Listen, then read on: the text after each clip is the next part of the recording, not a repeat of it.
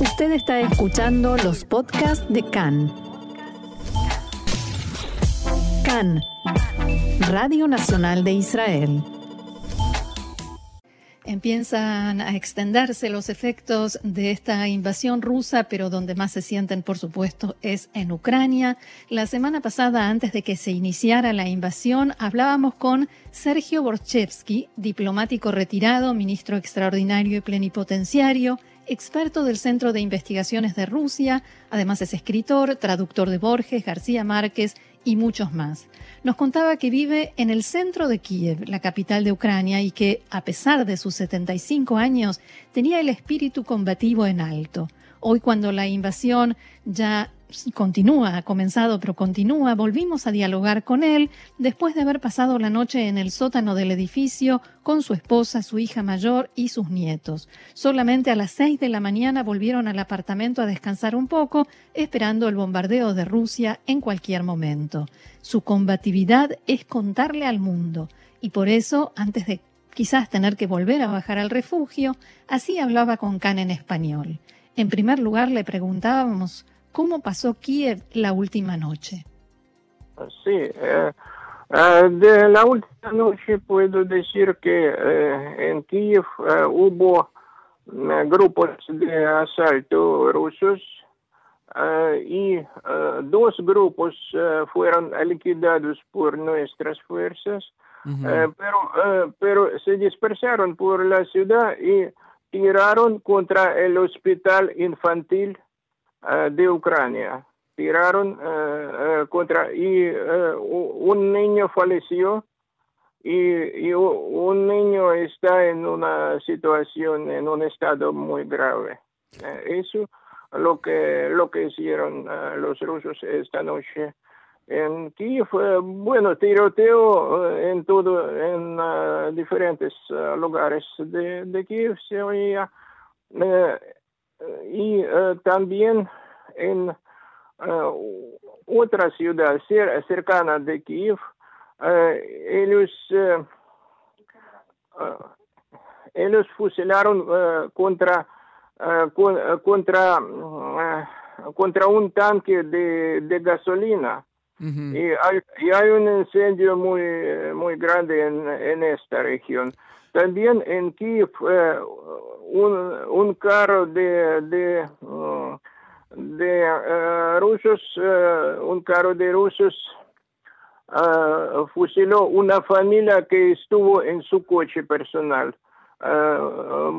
murieron los padres, bueno, sobrevivió un niño uno o dos niños murieron también eh, con sus padres. Sergio, ¿usted qué vio? ¿Usted escuchó algo desde su casa de todo esto? ¿Dónde estaba eh, usted? Eh, es que estuvimos como hasta las 5 de la noche. Tenemos toque de queda hasta el lunes, hasta, hasta mm, la mañana de lunes. estuvimos en un refugio cerca de mi casa y mm, Ah, bueno, y no yo no podía captar nada de, noticias. Es lo que yo sé es lo que yo sé eh, el refugio que, es, que, puedo confirmar. Claro el refugio es es eh, qué es es un sótano que está debajo del edificio usted vive en un, edificio sí es un sótano debajo de un edificio sí. Y usted vive en qué piso yo vivo eh, en el piso octavo. Y, se, eh, se, suponía que van a tirar de mm, contra aquí eh, proyectiles para de, de, distancia de 20 o 40 kilómetros de Kiev con, con proyectiles que podrían destruir los, los, pisos, los edificios y eh, principalmente los edificios más altos. ¿Y cómo se arreglan ustedes con eh, comida y con baño y con eh, medicamentos? bueno, tenemos, tenemos nuestros medicamentos, los principales, digamos, y comida tenemos en nuestros sacos, bueno, en baúles de, todas las familias de Kiev, así. tenemos lo, lo de emergencia, tenemos con, agua también con, con, nosotros. ¿Y cuántas personas hay en el sótano con ustedes? Ah, bueno, se trata de, no de un no de un edificio muy grande, por lo tanto ah, no no tantas ah, personas. Pero aquí cerca está también la estación del metro y miles de personas están Ah, en, todas las estaciones de, de Kiev eh, están miles de personas. ¿Hicieron como campos de refugiados adentro del metro? Sí, sí, sí. Eh, el metro es, eh, es em, el medio principal para esto en Kiev. Es bastante profundo. Claro que se trata en, sobre las estaciones que no, es, que no están en la superficie, pues tenemos así también eh, que están eh, debajo de la tierra. Y, claro. Y, eh, y ellos tienen, ah, tienen algunas cosas que repartió la ciudad y claro que cada uno con sus medicinas, con, con sus cosas personales. Y, y, cuénteme dos palabras de cómo está la gente con la que usted ah, habla. ¿Cuál es el estado de ánimo? El ánimo es muy combativo. Ah, ¿sí? sí qué dicen, por ejemplo? Uh, no, uh, no, no pensamos en rendir nuestra ciudad. Que, no pensamos rendir nuestra ciudad. Me sabe que aquí, aquí hay ejército ucraniano, la Civil ucraniana y, y muchos, muchos voluntarios. Eso acerca del ánimo de, de, de, de la gente eh, puedo decir que eh, hay muchos voluntarios y, hay milicias. Ahora eh, surgieron milicias de, de los ciudadanos. Y, entre estos muchos, muchas personas bastante experimentadas. O sea que en, los refugios quizás lo que más hay son mujeres y niños, porque los hombres están todos reclutados o no están así. Eh, sí, eh, pero además hay muchos voluntarios. Yo, mm, bueno, yo tengo 75 años ya. Sí. Yo como lo escucho pienso que si usted fuera no, mm, eh, de, una edad menor, usted también saldría a las calles de Kiev a defender la ciudad. Claro, pero lo que, lo que hago, hago reportajes para muchos países. Hoy debo hacer también un reportaje para una eh, para una agencia de la República Dominicana, por ejemplo. Eh, ahí escribí, escribí, para, para la República Argentina. Todo el mundo quiere saber qué, qué pasa y yo les explico que, mm, que no personalmente Putin es asesino. ¿Sino? Eh, el Estado ruso es asesino. Porque leí que, que una mujer eh, despidiéndose eh, de su esposo, le, dijo, ellos sabían perfectamente a dónde van y para qué van, porque sus, em, eh, bueno, sus soldados capturados y oficiales capturados dicen que no sabían a dónde van y para qué. Es una mentira. Muy bien sabían que a dónde van y para qué si fusilan a una familia en su coche, entonces saben lo que hacen. Usted me está hablando de este tanque que las imágenes recorrieron el mundo, de un tanque atropellando a un coche y subiendo arriba del coche. Eh, eh, es otra cosa. Es ah, otra otro más. Eh, es, eso un poco antes, eso un poco antes. Y yo hablo acerca del episodio de esta noche. Usted me quiere decir que si ahora saliera la gente a circular por las calles y se toparan con las tropas rusas entrando a la ciudad, ¿los matarían a todos? Sí, sí, es peligroso pasar por las calles, a pesar de que, bueno, ayer yo también eh, salí de mi casa y... Ah, ¿usted salió a la calle? ayer sí, pero ayer por, eh, por, por, el día, por el día. No, pues tenemos la toque de queda desde las 5 eh, de la tarde, entonces antes. ¿Qué piensa que va a pasar, eh, Sergio? ¿Los rusos van a entrar en algún momento eh, eh, con toda probabilidad, no? No, no lo pienso, no, no lo pienso porque la resistencia de Ucrania es mucho más sólida, mucho más fuerte que de cualquier otro país. Es más fuerte de lo que Putin pensaba, ¿no? Sí, eso por supuesto. Eso por supuesto. Y además las sanciones eh, internacionales también funcionan. También funcionan. Sí, ahora anunciaron que le van a cortar el eh, sistema de pagos a Rusia. ¿Piensa que eso todo eso va a ayudar? Eso, es lo principal que deben hacer. Lo que deben hacer. Pienso que eh, los estados democráticos deben, deben, deben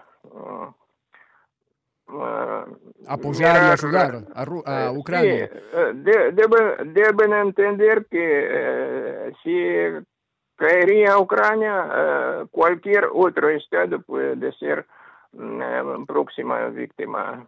¿Usted está decepcionado de los países occidentales que, que no invaden y incluso, los, incluso los países como Suecia, como Finlandia, también están amenazados.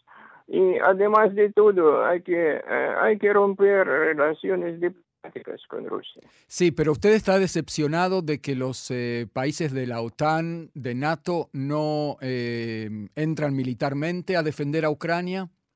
Ah, bueno, según los documentos principales de la OTAN, según el punto quinto del estatuto de la OTAN, ellos defienden solamente a sus miembros. Ucrania no es, no es miembro de la OTAN. Y yo puedo decir que la culpa cae sobre eh, Merkel y sobre aquel eh, primer ministro de Francia que en el año 2008 eh, pararon la entrada de, de, Georgia y de Ucrania a la OTAN. Mm. Ah, porque este mismo año, 2008, después de, esta cumbre mm, de la OTAN, ah, cuando uh, Ucrania y Georgia no recibieron eh, el plan de acción para ingresar, eh, el mismo año, en el mes de agosto, eh, Rusia invadió a Georgia. Y, eh, y, después, en el año 14, asimismo, uh, invadió a Crimea y a la parte del territorio de uh, las regiones de Donetsk y de Lugansk. Y entonces mm, son culpables, son culpables. Debo decir que el ejército ucraniano es mucho más potente ahora Claro. Eh, ahora que, algunos eh, que, de algunos eh, estados que son miembros de la OTAN. Sí. y usted de todos modos podría llegar a entender el argumento de Putin de que países de Europa Oriental que entraron en la OTAN no tendrían que haber entrado y por eso él se siente amenazado eh, que eh, Putin eh, sabe mejor que yo quizá que OTAN no es una organización peligrosa. Putin quiere restablecer el imperio ruso y nada más. Cuando usted se refiere al imperio ruso, ¿se refiere a antes incluso del imperio soviético o, volver a la Unión Soviética?